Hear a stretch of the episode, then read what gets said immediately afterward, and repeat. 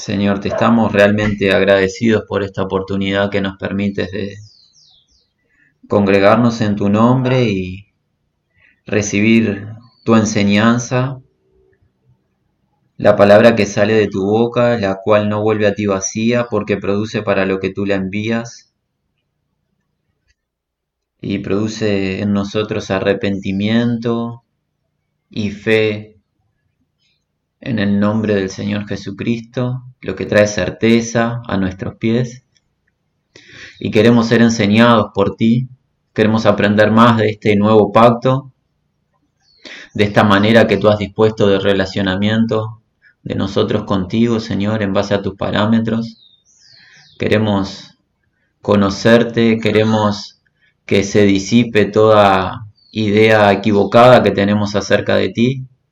Por eso te suplicamos que tu Espíritu nos esté hablando y que no sean simplemente palabras de hombres, que no, no sean pensamientos humanos, sino que sea realmente tu Espíritu el cual tiene poder para alumbrar nuestra mente y entendimiento. Te pedimos que sea tu Espíritu que nos esté hablando en esta oportunidad. Produce en nosotros oídos atentos a tu voz, Señor. Respetemos tu palabra como voz de autoridad, como voz de mando y no como una de las tantas opiniones que hay en el mundo. En el nombre de Jesús. Amén.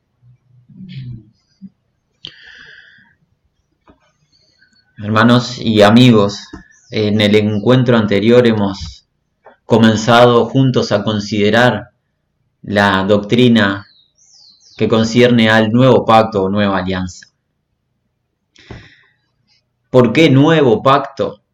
Bueno, porque había un pacto previo de Dios con una nación, con la nación de Israel, y ese pacto, nos cuenta el autor de Hebreos, que era un pacto con defecto. Pero estuvimos considerando y viendo que el defecto no fue de parte de Dios, sino que el defecto es el ser humano la incapacidad del ser humano de obedecer la voluntad de Dios. Dios estableció parámetros eh, concretos de relacionamiento de parte de la nación de Israel, su pueblo escogido, con Dios, y la nación de Israel lo que hizo en reiteradas ocasiones es fallar en la práctica de lo dispuesto. Constantemente los hijos de Jacob tropezaban en la obediencia a lo que Dios había establecido. No tenían cómo poder obedecer a Dios, pues su interior, su ser estaba dañado por el pecado, pecado que hemos recibido todos por herencia de nuestros padres Adán y Eva. Y es así que el antiguo pacto, junto con la ley, sirven en la sabiduría de Dios para qué? Para conducirnos a Cristo, para demostrarnos a nosotros nuestra incapacidad de poder obedecer a Dios y seguir a Dios dignamente y poder acudir a Cristo y la justicia que Él nos transfiere por fe en Él. El antiguo pacto tuvo un propósito claro, convencernos de nuestra necesidad de Cristo. Es nuestro tutor, nuestro guía hacia Cristo para que no nos quede más el deseo de salvarnos a nosotros mismos o ser justos en nuestras propias obras, sino demandar de la justicia que Jesús nos comparte y nos transfiere. Y fuimos en el encuentro anterior a la declaración de parte de Dios a través de su siervo el profeta Ezequiel nos estuvo contando acerca de este nuevo pacto y su contenido y destacamos tres puntos concretos y básicos. En este nuevo pacto que está establecido sobre mejores promesas, Dios, Dios lo que hace es limpiarnos. Dios derrama de agua limpia y pura, perdurable, para con los integrantes del nuevo pacto, así como lo hizo en el antiguo pacto, en el ejercicio sacerdotal dentro del templo hebreo, ahora en el nuevo pacto Dios limpia a todos los integrantes de este nuevo pacto, los limpia con agua pura, pero los limpia no de suciedad física, sino de la suciedad espiritual, de toda iniquidad, de todo pecado, de todo acto de idolatría. Dios se encarga de limpiarnos de todos nuestros ídolos y nuestros ídolos estamos hablando de toda acción persona, hecho en este universo que opaque la gloria de Dios. Cualquier instancia o cosa creada que esté antes que Dios en nuestra vida, Dios nos limpia de eso para que nosotros podamos amarle a Él dignamente. Dios nos pasa agua limpia y pura. Este es un pacto de purificación.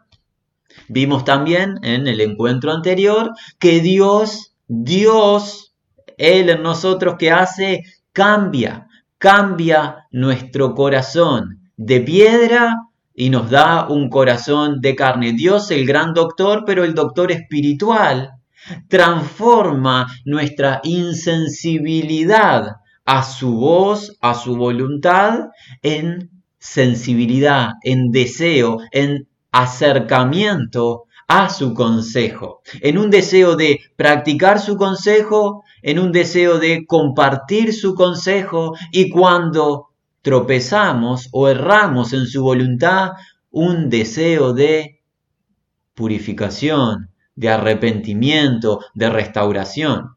Ya no más ese corazón de piedra blasfemo a Dios, que no conoce las cosas de Dios ni las quiere, sino que habla de manera danina hacia el consejo de Dios, ahora con el corazón de carne, el individuo, el integrante del nuevo pacto, desea la voluntad de Dios, ponerla en práctica, ama la palabra de Dios, pues es perfecta. Y vimos también en el encuentro anterior que este es un pacto de permanencia perdurable de la presencia de Dios a través de su Espíritu. Dios ha formado un nuevo ser en cada uno de los escogidos, pues Dios no vino a mejorar lo que antes estaba, porque lo que estaba no puede ser mejorado, ya que en Adán todos morimos, sino que Dios viene a formar una nueva creación en nosotros, un nuevo hombre, y a través de su Espíritu Dios viene a morar de manera permanente en nosotros. No solamente en algunos integrantes de el pacto, en los más elocuentes, sino que desde los más pequeños hasta los más grandes, todos los que están en el medio, Dios derrama de su espíritu sobre todos los que creen en Cristo Jesús, cumpliendo la promesa hecha a Abraham de bendecir a todas las familias de la tierra. Y es así que Dios nos sella con el espíritu de adopción, la garantía de la salvación y permanece para siempre con nosotros de manera espiritual.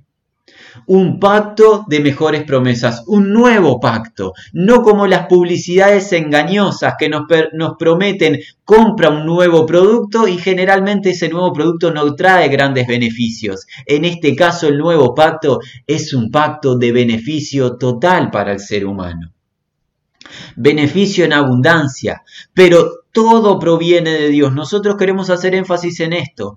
El beneficio es de parte de Dios, pues la salvación proviene de Dios y no del hombre. La purificación proviene de Dios. El cambiar el corazón de carne por el de piedra es parte de Dios. El derramar el Espíritu en los escogidos es de parte de Dios y no del hombre. Nosotros reiteramos nuevamente, a modo de insistencia, esta es la salvación de Dios para el hombre. El hombre se beneficia y le da gloria, mas no interviene en dicha salvación. Si tú, amigo o amiga, piensas que formas parte de esta salvación por merecimiento o tu acción, estás confundido, pues no merecemos nada de parte de Dios y no podemos hacer nada para ser salvos. Esto es obra única de Dios y necesitamos la humildad para comprenderlo. Queremos continuar profundizando acerca del nuevo pacto. Y también lo haremos en el Antiguo Testamento, pero ahora iremos al libro del profeta Jeremías. Seguimos en el mismo pacto. Jeremías nos va a estar hablando del mismo pacto, pero en estos versículos que vamos a estar leyendo veremos enriquecida la enseñanza que obtuvimos en Ezequiel. No se contradice una enseñanza con la otra, sino que se complementa. Jeremías traerá más riqueza a lo que Ezequiel nos estuvo enseñando. Vayamos al capítulo 31 del profeta Jeremías. Leeremos los versículos 31 al 34. He aquí que vienen días, dice Jehová, en los cuales haré un nuevo pacto con la casa de Israel y con la casa de Judá no como el pacto que hice con sus padres el día que tomé su mano para sacarlos de la tierra de Egipto, porque ellos invalidaron mi pacto, aunque fui yo un marido para ellos, dice Jehová. Pero este es el pacto que haré con la casa de Israel después de aquellos días, dice Jehová. Daré mi ley en su mente, la escribiré en su corazón, y yo seré a ellos por Dios, y ellos me serán por pueblo. Y no enseñará más ninguno a su prójimo, ni ninguno a su hermano, diciendo, conoce a Jehová, porque todos me conocerán, desde el más pequeño de ellos hasta el más grande, dice Jehová, porque perdonaré la maldad de ellos y no me acordaré más de su pecado. Dios establece un pacto de intimidad, confianza y compañerismo con los escogidos. Dios establece un pacto de comunión con aquellos que ingresan a dicho pacto. Un pacto en el que Él, Dios, produce alumbramiento y otorga revelación divina un pacto en el que Él, Dios, se encarga de impartir su conocimiento en nosotros y no está en juego nuestra habilidad, talento o capacidad de conocerle, pues estamos todos absolutamente anulados de poder conocerle por nuestras propias capacidades. Es Él, es Él quien se compromete a impartir su conocimiento. Es un pacto que no hace acepción de personas, pues no conoce de diferencias étnicas, socioeconómicas, culturales o intelectuales, sino que todos los que ingresan están igualmente capacitados para conocer a Dios, desde los más pequeños hasta los más grandes, pues el conocerle depende de Él y no de nosotros. Este es un pacto de gloria. Y como siempre decimos, las definiciones son muy fáciles de elaborarlas, pero son un poco más difícil de defenderlas en base a las Sagradas Escrituras. Necesitamos asistencia. Vayamos al Nuevo Testamento, vamos con el apóstol Pablo, comencemos a defender esta definición. Dijimos, este es un pacto de comunión, este es un pacto de compañerismo, de intimidad, de cercanía de Dios con los escogidos. ¿Sí? Vayamos al Nuevo Testamento, el apóstol Pablo nos dice en Primera de Corintios capítulo 1,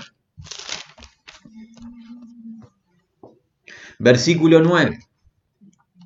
Pablo, apóstol de Jesucristo, declara, fiel es Dios, por el cual fuisteis llamados a la comunión con su Hijo Jesucristo, nuestro Señor. Los llamados de parte de Dios son llamados no a convertirse en simpatizantes de Jesucristo. Escuchen bien, mis hermanos, mis hermanas, amigos y amigas. Escuchemos bien.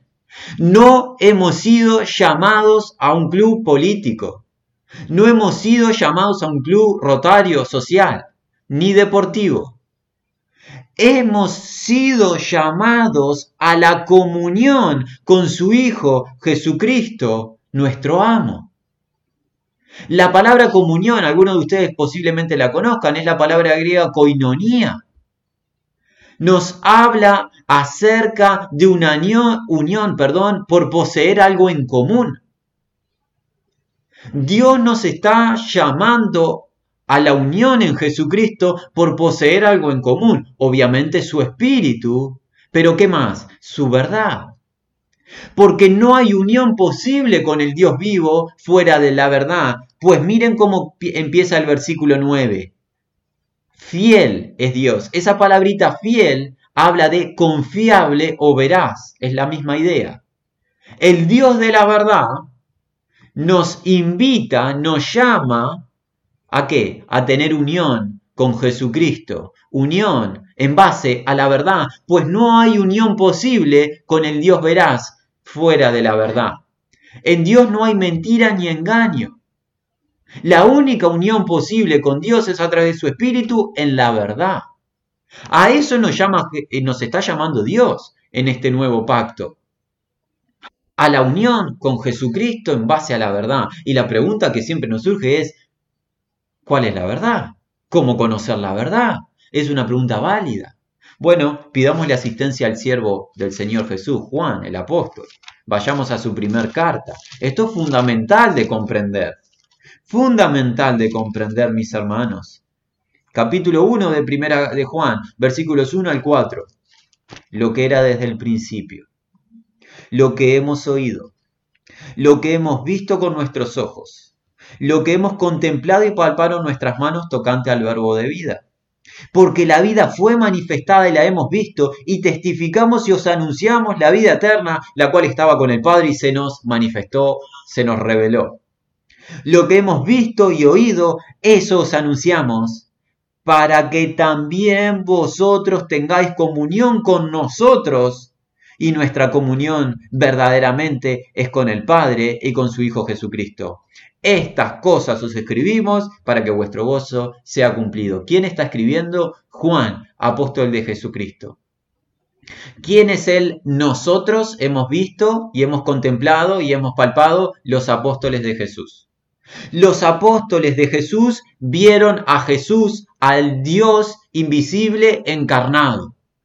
Lo vieron por tres años ministrar en la tierra de Palestina, pero luego de morir, ser sepultado, al resucitar al tercer día, también se les manifestó a ellos por cuarenta días y les abrió el entendimiento para que comprendiesen las sagradas escrituras. Son los apóstoles de Jesucristo los únicos que tienen la diestra de Dios y la autoridad de contarnos quién es Jesús, por ende quién es Dios. ¿Y qué pide Dios? El testimonio acerca de Jesucristo lo encontramos en los escritos de los apóstoles. Ellos vieron y estuvieron con Jesús. Y ellos tienen comunión con el Hijo y con el Padre. Nosotros, año 2020, siendo el día 25 de octubre, no podemos tener comunión con el Padre y con el Hijo, a través del Espíritu, con un consejo contrario al de los apóstoles pues sería un consejo fuera de la verdad, y el Dios de la verdad no tiene contacto con el error y la mentira. Así que vayamos edificando la enseñanza de este encuentro, mis hermanos. Dios nos llama a través del nuevo pacto a tener comunión con Él, compañerismo, cercanía. Esa comunión es únicamente a través de la verdad. La verdad la testifican, la transfieren, ¿quiénes? Las autoridades del nuevo pacto, los ministros competentes del nuevo pacto, los apóstoles de Jesucristo. Ahora, nos falta una pieza clave. ¿Quién nos revela dicha verdad? Ellos nos testifican, pero ¿quién nos revela dicha verdad? ¿Cómo comprender la verdad de Jesucristo? Y esta es la pieza fundamental del encuentro de hoy. Para ello, pidámosle asistencia al mismo Señor Jesús, pero en el Evangelio de Juan. Vayamos al capítulo 14 del Evangelio de Juan. Jesús nos dice en el versículo 26. Mas el consolador, el Espíritu Santo, a quien el Padre enviará en mi nombre, Él os enseñará todas las cosas y os recordará todo lo que yo os he dicho. El Espíritu Santo es aquel que nos imparte conocimiento. El Espíritu Santo es la manera en la que Dios se revela al ser humano. Es a través de su Espíritu que Dios escribe su ley en nuestra mente y corazón para que le conozcamos. No como lo hizo con el pueblo de Israel, pueblo que le desagradó luego de haber sido liberado de, las manos de Faraón, con prodigios y señales de parte de Dios, pueblo que le desobedeció, con mandamientos escritos en tablas de piedra externas, sino que ahora su ley, su consejo lo escribe en el interior del ser a través del Espíritu. Es el Espíritu Santo quien tiene la capacidad y habilidad de impartirnos el conocimiento desde los más pequeños hasta los más grandes. Esto no es exclusivamente para un grupo selecto de escogidos y el resto del pueblo estamos anegados de la verdad, pues Dios se revela a todos por igual, sin importar nuestras capacidades, sino lo único que importa es el Espíritu de Dios operando en nosotros. El Espíritu es quien se encarga de enseñar, de instruir, de impartir conocimiento y de recordarnos la verdad. El Espíritu, adelantémonos al capítulo 16, ¿qué nos enseña? Porque a veces le atribuimos cosas al Espíritu que no le pertenecen a Él y queremos utilizar o declarar que el Espíritu tiene ciertos ministerios que no los tiene. Miren qué tipo de verdad enseña el Espíritu Santo. Vayamos al capítulo 16. Sigue hablando Jesús. Seguimos en el Evangelio de Juan. Jesús sigue hablando y enseñándonos. Versículo 7. 16.7. Pero yo os digo la verdad. Os conviene que yo me vaya. Porque si no me fuera, el consolador no vendría a vosotros, mas si me fuere, os lo enviaré. Y cuando Él venga, ¿quién? El consolador, entiéndase el Espíritu Santo. Cuando Él venga, convencerá al mundo de pecado, de justicia y de juicio. De pecado por cuanto no creen en mí. De justicia por cuanto voy al Padre y no me veréis más. De juicio por cuanto el príncipe de este mundo ha sido ya juzgado. Es únicamente el Espíritu Santo de Dios que llega a una vida y que hace, lo convence de pecado, el estado de esa vida. El pecado nos ha apartado de Dios. ¿Qué más convence el Espíritu Santo? De justicia, la cual define al Dios vivo. Justicia irreprochable. ¿Qué más convence el Espíritu Santo? De juicio, que es el resultado de las dos instancias primeras. Pecado, que es mi estado. Justicia define a Dios. El resultado, inexorable juicio y condenación. El Espíritu Santo llega para convencerme de mi estado de pecado y perdición, de la justicia de Dios, y esa justicia traerá juicio. Por ende, el Espíritu Santo me conduce al arrepentimiento. Únicamente el Espíritu Santo lo puede producir y no se trata de, en esta instancia o en esta oportunidad o en esta jornada dominical, Hoy quiero ser cristiano. Hoy quiero ser cristiano. Me parece que es bueno esto de ser cristiano. Veo que cantan los cánticos, se, se, juntan los hermanos, las hermanas, los días domingos y parece que pasan un tiempo agradable juntos. Hoy quiero ser cristiano, me dio la intención o el deseo. No es capacidad del hombre decidir seguir o no, es el Espíritu de Dios persuadiendo al hombre, dando convicción clara y concreta a través de hechos reales. Estás en pecado, Dios es justo y te va a dar la recompensa que mereces, la muerte en el lago de fuego. El Espíritu produce eso y alumbra el entendimiento del oyente. Y el oyente puede decir, necesito a Cristo, lo necesito a Él, voy a perecer para siempre, necesito un Salvador. Y es lo que Jesús nos sigue diciendo en los versículos siguientes. Versículo 12, aún tengo muchas cosas que decir, pero ahora no lo podéis sobrellevar. Pero cuando venga el Espíritu de verdad, miren, Él os guiará a toda la verdad, porque no hablará de su propia cuenta, sino que hablará todo lo que oyere y os hará saber las cosas que habrán de venir. Él me glorificará, porque tomará de lo mío y os lo hará saber. Todo lo que tiene el Padre es mío, por eso os dije que tomará de lo mío y os lo hará saber. El Espíritu Santo no solo me conduce al arrepentimiento, sino que me conduce a qué? A la fe en Jesucristo, pues me guía a la verdad y me guía a darle gloria a Jesús, el autor de la salvación. El Espíritu Santo se mueve en vidas que glorifican a Jesucristo. El Espíritu Santo no vino a glorificar al ser humano, vino a glorificar a Jesucristo y a producir fe en Jesucristo, no fe en el ser humano.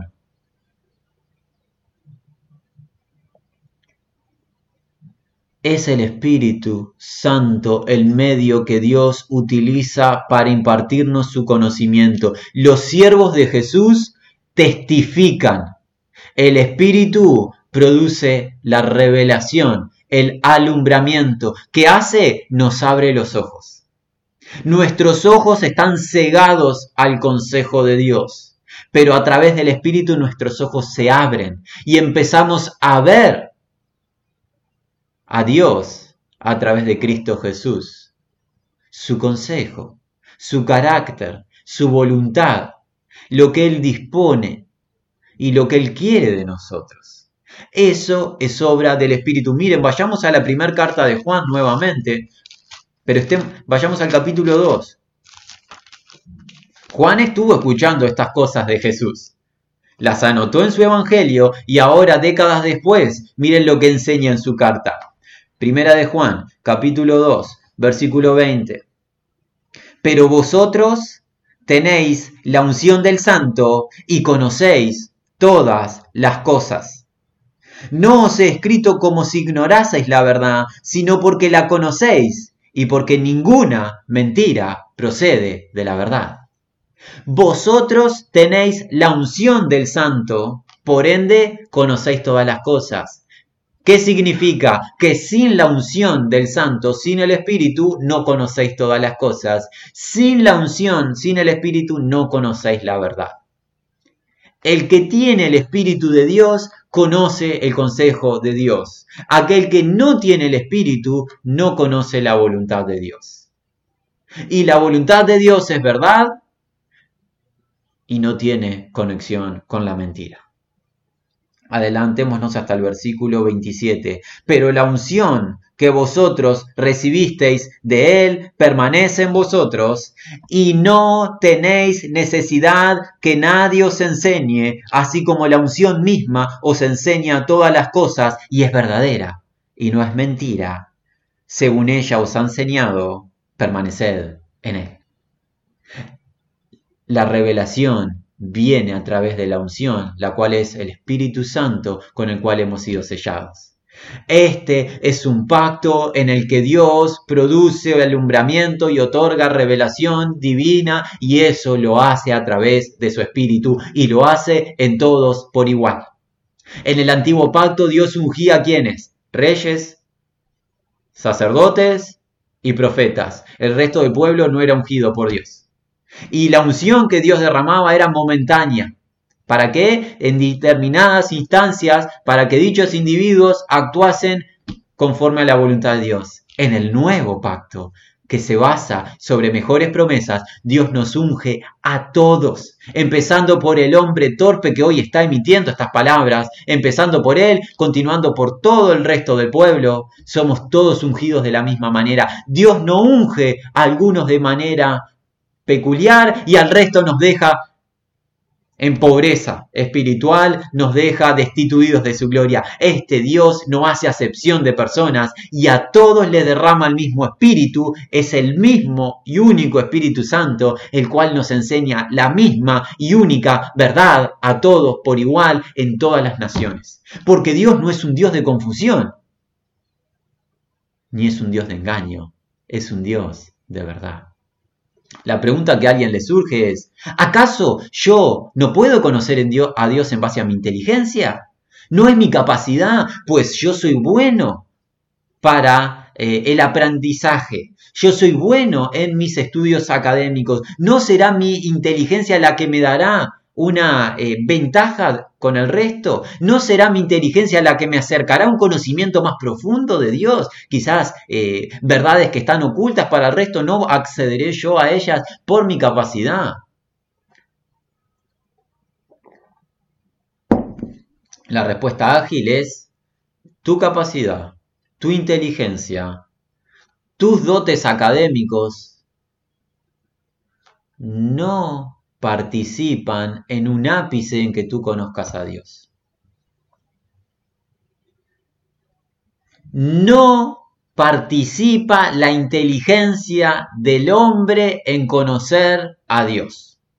¿De dónde proviene esta expresión? Mateo capítulo 11, Jesús habla.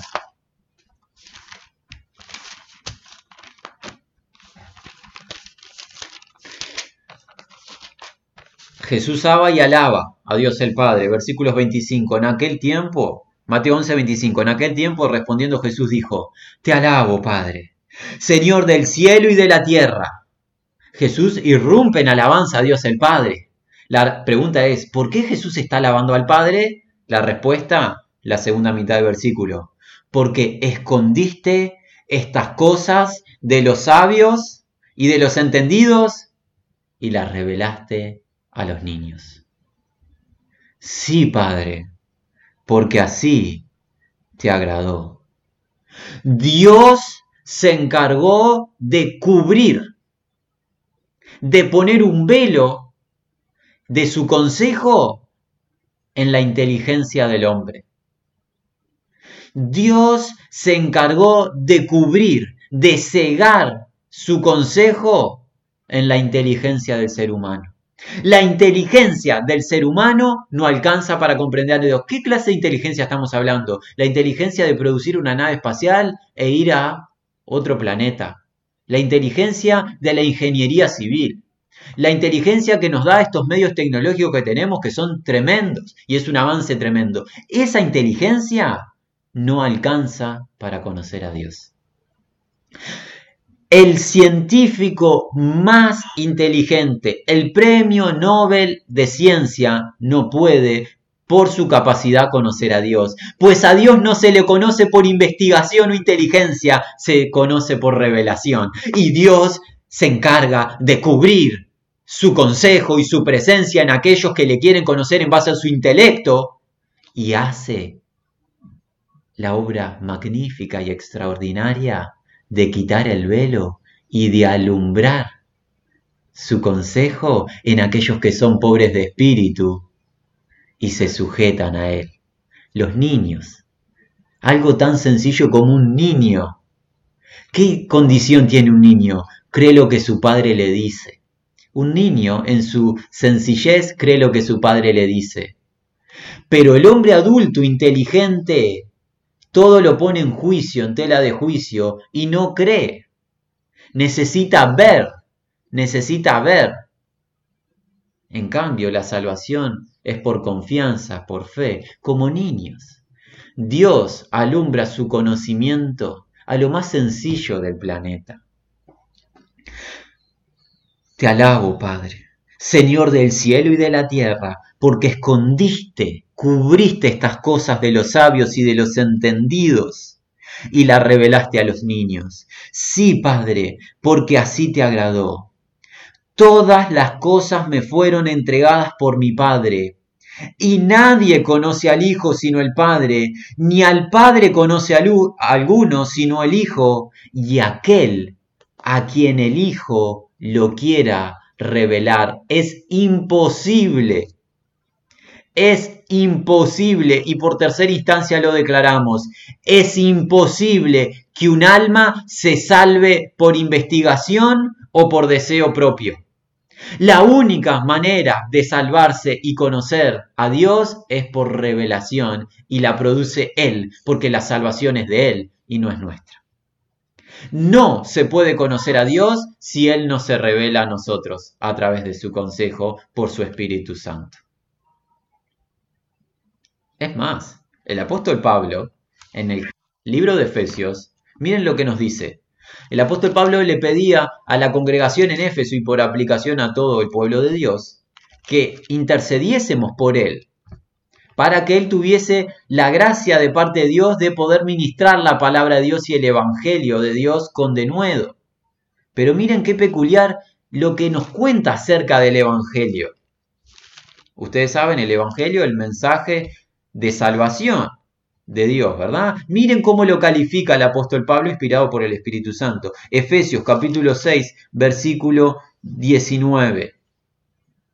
Y por mí, a fin de que al abrir mi boca me sea dada, otorgada, palabra para dar a conocer con denuedo el misterio del Evangelio.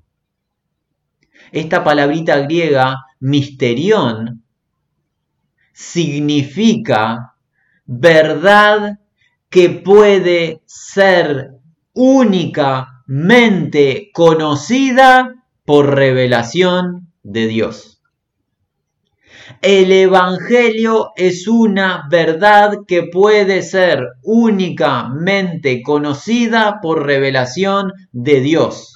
Si Dios no opera en revelar su conocimiento, el individuo no le conoce, no comprende el Evangelio. Es por eso que Pablo dice, para nosotros el Evangelio es poder de salvación de parte de Dios. Para otros, locura y tropezadero. Poder de Dios de lo alto. Poder de Dios que viene por revelación y no por investigación. No puedo comprender el Evangelio. El Evangelio no es aceptado por la capacidad del oyente. El Evangelio no es aceptado por la capacidad del que lo emite, del heraldo. No opera la elocuencia del heraldo o la inteligencia del oyente. Lo único que opera es el Espíritu de Dios, produciendo y emitiendo la palabra y alumbrando el entendimiento del que la recibe, porque la gloria le pertenece a Él y nosotros nos gozamos y somos reverentes ante su presencia. Esta salvación no es la salvación de los más capaces. Es la salvación de Dios sobre todo aquel que confía en Jesucristo y Él nos persuade a confiar en Jesucristo. Vayamos a Primera de Corintios nuevamente, hermanos. Vayamos al capítulo 1. Adelantémonos hasta el versículo 18. Porque la, perdón, porque la palabra de la cruz es locura a los que se pierden. Pero a los que se salvan, esto es a nosotros, es poder de Dios. Pues está escrito, destruiré la sabiduría de los sabios y desecharé el entendimiento de los entendidos. ¿Dónde está el sabio? ¿Dónde está el escriba? ¿Dónde está el disputador de este siglo? ¿No ha enloquecido Dios la sabiduría del mundo? Pues ya que en la sabiduría de Dios el mundo no conoció a Dios mediante la sabiduría, agradó a Dios salvar a los creyentes por la locura de la predicación. Porque los judíos piden señales, los griegos buscan sabiduría, pero nosotros predicamos a Cristo crucificado. Para los, para los judíos ciertamente tropezadero, para los gentiles locura. La palabra de la cruz de Cristo es necedad, un varón judío colgado de un madero, siendo Dios encarnado, va a ser el Salvador del mundo. ¡Qué necio mensaje! Pero para aquellos que el Espíritu les alura el entendimiento, poder de Dios. Mas para los llamados, así, judíos como griegos, Cristo, poder de Dios, sabiduría de Dios. Porque lo insensato de Dios es más sabio que los hombres y lo débil de Dios es más fuerte que los hombres. Adelantémonos al capítulo 2, hermanos. Así que, hermanos, cuando fui a vosotros, a Grecia, para anunciaros el testimonio de Dios, no fui con excelencia de palabra o de sabiduría. No se trata de la elocuencia de los que hablan. Pues me propuse no saber entre vosotros cosa alguna, sino que sino a Jesucristo y a este crucificado. No se trata del académico, no se trata del intelectual ni del teórico, se trata de conocer por revelación el anuncio de Jesucristo. Y estuve entre vosotros con debilidad, con mucho temor y temblor, en medio de un pueblo que alababa la fortaleza física, pues son los creadores del deporte, los griegos este varón fue a estar entre los griegos haciendo exactamente lo contrario que los griegos querían. Querían inteligencia humana y querían fortaleza física. Y Pablo que fue débil físicamente, ignorando cualquier sabiduría de los hombres.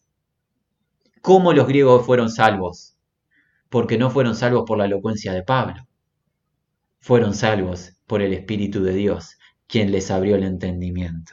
Y estuve entre vosotros con debilidad, mucho temor y temblor. Y ni mi palabra ni mi predicación fueron con palabras persuasivas de humana sabiduría, sino con demostración del Espíritu y de poder, para que vuestra fe no esté enfundada en la sabiduría de los hombres, sino en el poder de Dios. Sin embargo, hablamos sabiduría entre los que han alcanzado madurez. Y sabiduría no de este siglo, ni de los príncipes de este siglo que perecen. Mas hablamos sabiduría de Dios en misterio, y esta palabra es exactamente la misma que vimos en Éfeso, en Efesios, perdón. La palabra que significa algo que puede ser conocido por revelación, mas no por investigación o capacidad. No juega, no participa la inteligencia del oyente ni del predicador, lo único que participa el Espíritu de Dios revelado, revelando, perdón. Mas hablamos sabiduría de Dios en misterio, la sabiduría oculta, la cual Dios predestinó antes de los siglos para nuestra gloria, la que ninguno de los príncipes de este siglo, los ejércitos celestiales caídos, la que ninguno de estos príncipes de este siglo conoció, porque si la hubieran conocido nunca habían, no hubieran crucificado al Señor de gloria. Antes bien, como está escrito, cosas que ojo no vio, ni oído yo, ni han subido al corazón del hombre, son las que Dios ha preparado para los que le aman. Pero Dios nos las reveló a nosotros, ¿cómo? ¿Cómo revela Dios el misterio? Por el Espíritu. Por el Espíritu, mi amigo. Por el Espíritu, porque el Espíritu todo lo escudriña aún lo profundo de Dios. Porque ¿quién de los hombres sabe las cosas del hombre sino el espíritu del hombre que está en él? Nadie sabe lo que hay en nuestro interior sino nuestro propio espíritu. Así tampoco nadie conoció las cosas de Dios sino el espíritu de Dios. Y nosotros no hemos recibido el espíritu del mundo, sino el espíritu que proviene de Dios, para que sepamos lo que Dios nos ha concedido lo cual también hablamos no con palabras enseñadas por sabiduría humana, sino con las que enseña el Espíritu, acomodando lo espiritual a lo espiritual. Escuchen bien el cierre de estos versículos, mis hermanos. Pero el hombre natural no percibe las cosas que son del Espíritu de Dios, porque para Él son locura y no las puede entender porque se han de discernir espiritualmente. Nosotros concluimos delante del Dios vivo que la inteligencia, la capacidad del hombre no conduce a la salvación. Es imposible que un ser humano en base a sus capacidades sea salvo si no opera el Espíritu de Dios. La salvación de Dios Actúa en el más indocto de los seres humanos hasta en el más capaz, solamente a través del espíritu. Sin el espíritu no hay investigación, no hay teoría, no hay modo de alcanzar el conocimiento de Dios, pues el hombre natural no percibe las cosas de Dios, pues para él son demencia, son una locura, no las puede entender no tiene la manera el hombre adánico de entender, pero el Espíritu de Dios imparte dicho conocimiento. Nosotros concluimos esta segunda sección en que Dios produce alumbramiento y otorga revelación divina a través de su Espíritu Santo y lo hace sin excepciones. Qué gozo, hermanos. Qué gozo. Qué bondadoso es Dios este hermano que habla no tiene capacidad alguna, no tiene habilidad alguna, para nada en esta vida. Así todo está habilitado a conocer a Dios, pues Dios se revela cumpliendo este nuevo pacto, esta nueva alianza. Y esto que está operando con este hermano que hoy habla, opera con cualquier hermano, con cualquier individuo de cualquier nación. No importa qué inhabilitado estemos para las actividades humanas, qué incapaces seamos para las acciones terrenales, cuántas veces nos, nos hayan rechazado de distintos grupos, nada de eso opera para la salvación. Dios nos salva a través de su Espíritu, persuadiéndonos de nuestra iniquidad, guiándonos a la fe en Cristo Jesús, alumbrando nuestro entendimiento, derramando de su verdad. Y mis hermanos, en muy poquitos minutos queremos hacer énfasis en algo. La sabiduría que Dios imparte en este, nuevo pacto, el conocimiento que Dios revela, no es un conocimiento para enaltecernos, no es un conocimiento para volvernos teóricos, es la sabiduría de lo alto que nos conduce a la práctica de vida que a Él le agrada. Jacobo es enfático en su expresión. Vayamos al libro de Santiago, por favor, al capítulo 3.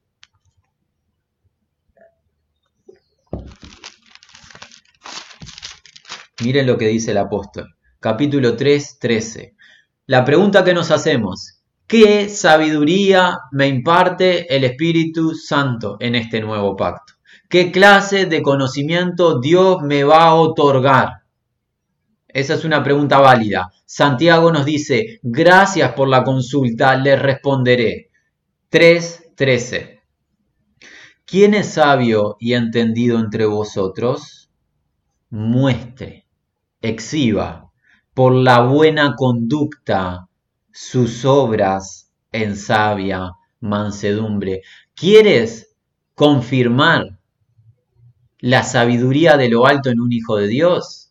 mira su vida, mira su conducta.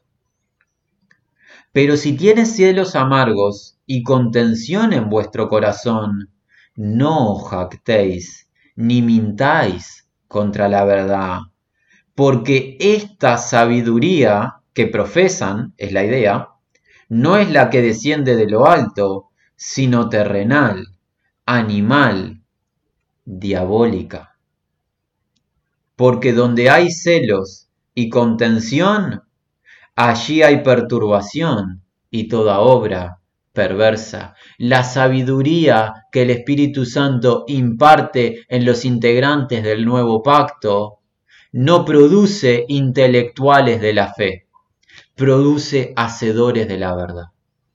Si nuestra vida, si profesamos ser conocedores de Dios sellados con su espíritu, por ende integrantes del nuevo pacto. Y nuestra vida no empieza día a día a asemejarse a la de Cristo, sino que manifiesta celos, envidia y toda práctica carnal. Nuestra sabiduría no es tal, sino que es conocimiento teórico, conocimiento de letra. Y amigos, hay muchos conocedores de letra. Hay muchas personas que hasta conocen casi que no sé si la totalidad, pero gran parte de la escritura la recitan de memoria. Pero la conducta que manifiestan no se asemeja a lo que las escrituras profesan. Ese conocimiento no es un conocimiento que ha impartido el Espíritu Santo. Miren el conocimiento que sí imparte el Espíritu Santo, 17 y 18. Pero la sabiduría que es de lo alto es primeramente pura, después pacífica, amable, benigna, llena de misericordia y de buenos frutos, sin incertidumbre ni hipocresía.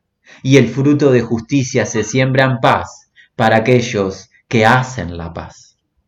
El Espíritu Santo viene a darnos conocimiento del consejo de Dios. Y ese consejo es para ser practicado no simplemente retenido o acumulado como información. No es la voluntad de Dios que seamos conocedores de la verdad que no la practican, sino que seamos hacedores de la verdad. Si el Espíritu Santo está revelando su verdad, también está produciendo el querer y el hacer de dicha verdad. Si no hay anhelo y deseo de practicar el consejo de Dios, allí el individuo debe consultarse qué clase de espíritu tiene. Vayamos a un pasaje tan, tan reiterado, hermanos, en Efesios, en el capítulo 2. Hoy completemos lo que en encuentros anteriores hemos leído en más de una ocasión. Hemos leído el capítulo 2 de Efesios, versículos 8 y 9, generalmente nos detenemos en él. Miren,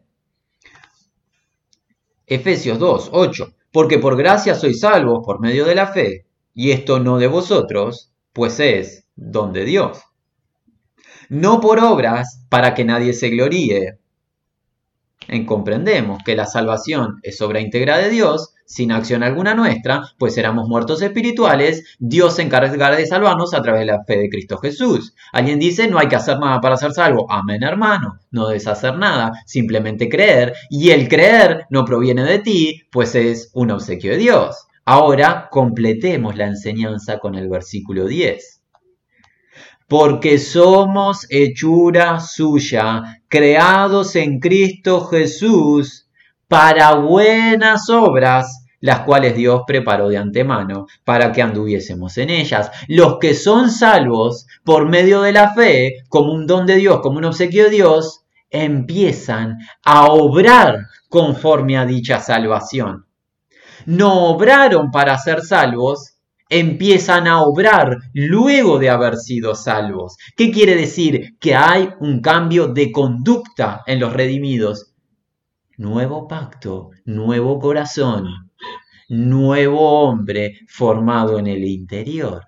Hay un cambio de conducta, cambio de deseos, cambio de objetivos, cambio en las palabras que emitimos, cambio en los pensamientos que están en nuestra mente, cambio en nuestras acciones, cambio en el trato con el prójimo, cambio en la santidad con Dios, cambio en la adoración a Dios, cambio en el trato en nuestras finanzas, cambio total. Si no empieza a haber un cambio en mi vida, me tengo que preguntar qué salvación recibí. Pues la sabiduría que me revela el Espíritu Santo es una sabiduría que me cambia todo el ser. Si no me está cambiando, no es sabiduría de Dios, es otra cosa. Debe ser una teoría, una religión o lo que fuese, pero aún no es la salvación genuina. Vayamos al libro de Hebreos. De a poco nos vamos acercando al final, hermanos. Vayamos al libro de Hebreos, al capítulo 13. Miren cómo el autor de Hebreos en dos versículos resume parte de lo que venimos compartiendo. Capítulo 13 de Hebreos, versículos 20 y 21. Y el Dios de paz, que resucitó de los muertos a nuestro Señor Jesucristo, el gran pastor de las ovejas, por la sangre del pacto eterno, de lo que estamos compartiendo, mis hermanos, el verdadero y perdurable pacto, os haga aptos en toda buena obra para que hagáis su voluntad. Miren, haciendo Él en vosotros lo que es agradable delante de Él por Jesucristo, al cual sea la gloria por los siglos de los siglos. Amén. Dios es el que produce el querer y el hacer. Dios produce en nosotros las buenas obras. Dios es quien nos transforma. Dios es quien nos santifica. Dios es a través de su Espíritu quien nos alumbra. Dios es quien nos forma a la imagen de Jesús. Este pacto es un pacto garantizado, no quedó en merced de nuestra accionar y saldrá como saldrá y al final veremos a ver quién llegó, quién no llegó, incertidumbre. Este es un pacto donde los predestinados, antes de la fundación del mundo, llegan al estado de gloria. Está garantizado. A los que antes conoció, también llamó. A los que llamó, justificó. A los que justificó, santificó. Y a los que santificó, glorificó. El proceso de salvación proviene de Dios y es imposible que no se lleve a cabo. Él produce en nosotros el querer y el hacer, y ese querer y hacer es de buena voluntad, de buenas obras, obras de justicia, obras de santidad.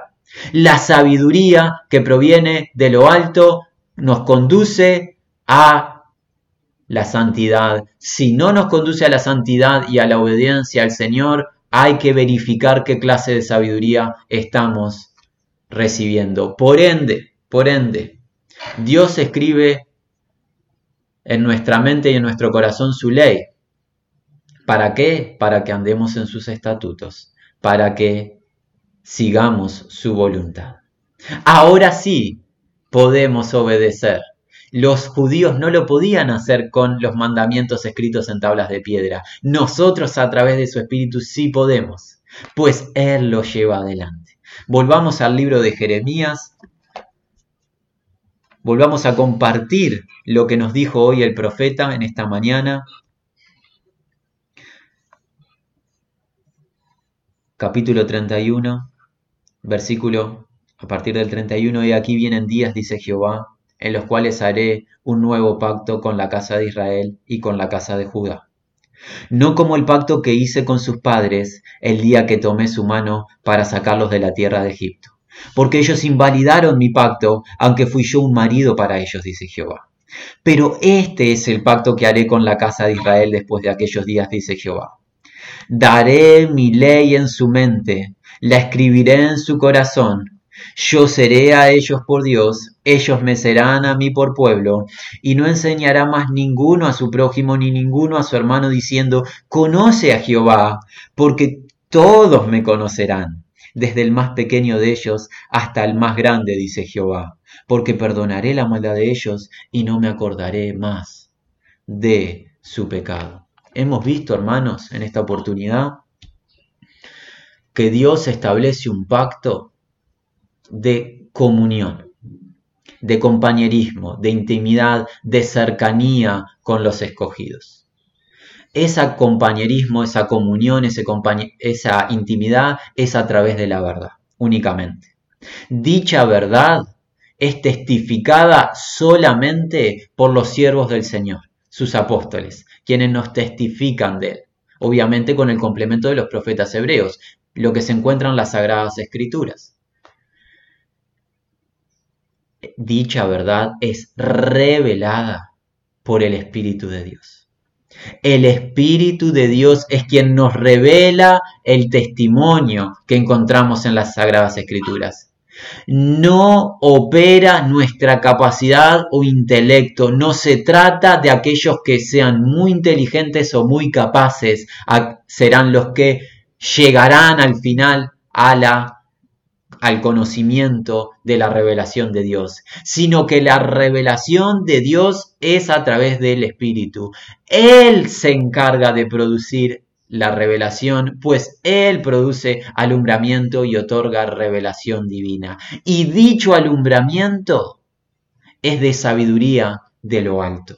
Sabiduría que nos conduce a la obediencia y a la práctica de lo aprendido, no a acumular información. Este es un pacto donde Dios produce salvación y nosotros nos beneficiamos. No se trata de nosotros. Hemos descartado hoy en este encuentro la capacidad del hombre para ser salvo. Ninguno es, está capacitado para ser salvo. Dios se encarga de hacernos aptos para esta salvación. ¿Para qué nos sirve esto? Para darle gloria para darle gloria, para darle gloria a que Él tome a vasos corruptos como nosotros y nos haga vasos de misericordia. Que Él derrame de su espíritu, que Él nos enseñe su conocimiento sin merecerlo. Y hermanos, hermanas y amigos que nos puedan estar escuchando, de nosotros sabe qué requiere humildad. Hay que ser humilde para recibir la enseñanza de Jesús. Hay que ser humilde para reconocer que no podemos conocerle ni merecemos y que Él nos tiene que enseñar. Hay que ser humilde para llevar el yugo de Jesucristo fácil y ligero. Hay que ser humilde para estar en el cuadro de los redimidos. ¿Saben cuál es la fotografía de los redimidos?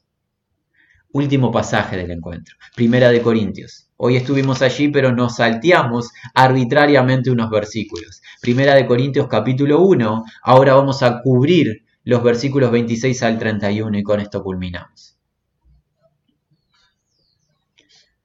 Pues mirad, hermanos, vuestra vocación, que no sois muchos sabios según la carne, ni muchos poderosos, ni muchos nobles, sino que lo necio del mundo escogió Dios para avergonzar a los sabios. Y lo débil del mundo escogió Dios para avergonzar a lo fuerte. Y lo vil del mundo y lo menospreciado escogió Dios. Y lo que no es para deshacer lo que es, a fin de que nadie se jacte en su presencia.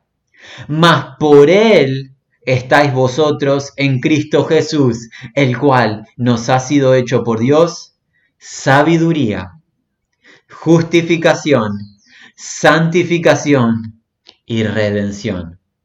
Para que, como está escrito, el que se gloría, gloríese en el Señor. Padre, te damos toda la gloria a ti.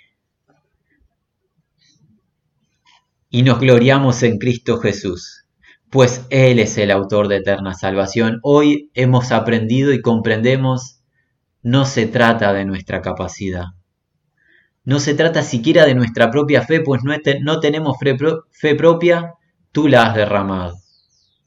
Te damos la gloria por este nuevo pacto, por este pacto que tú llevas adelante Tú produces alumbramiento, tú otorgas revelación divina, tú produces el querer y el hacer, tú nos guías a las buenas obras, las cuales has preparado desde antemano.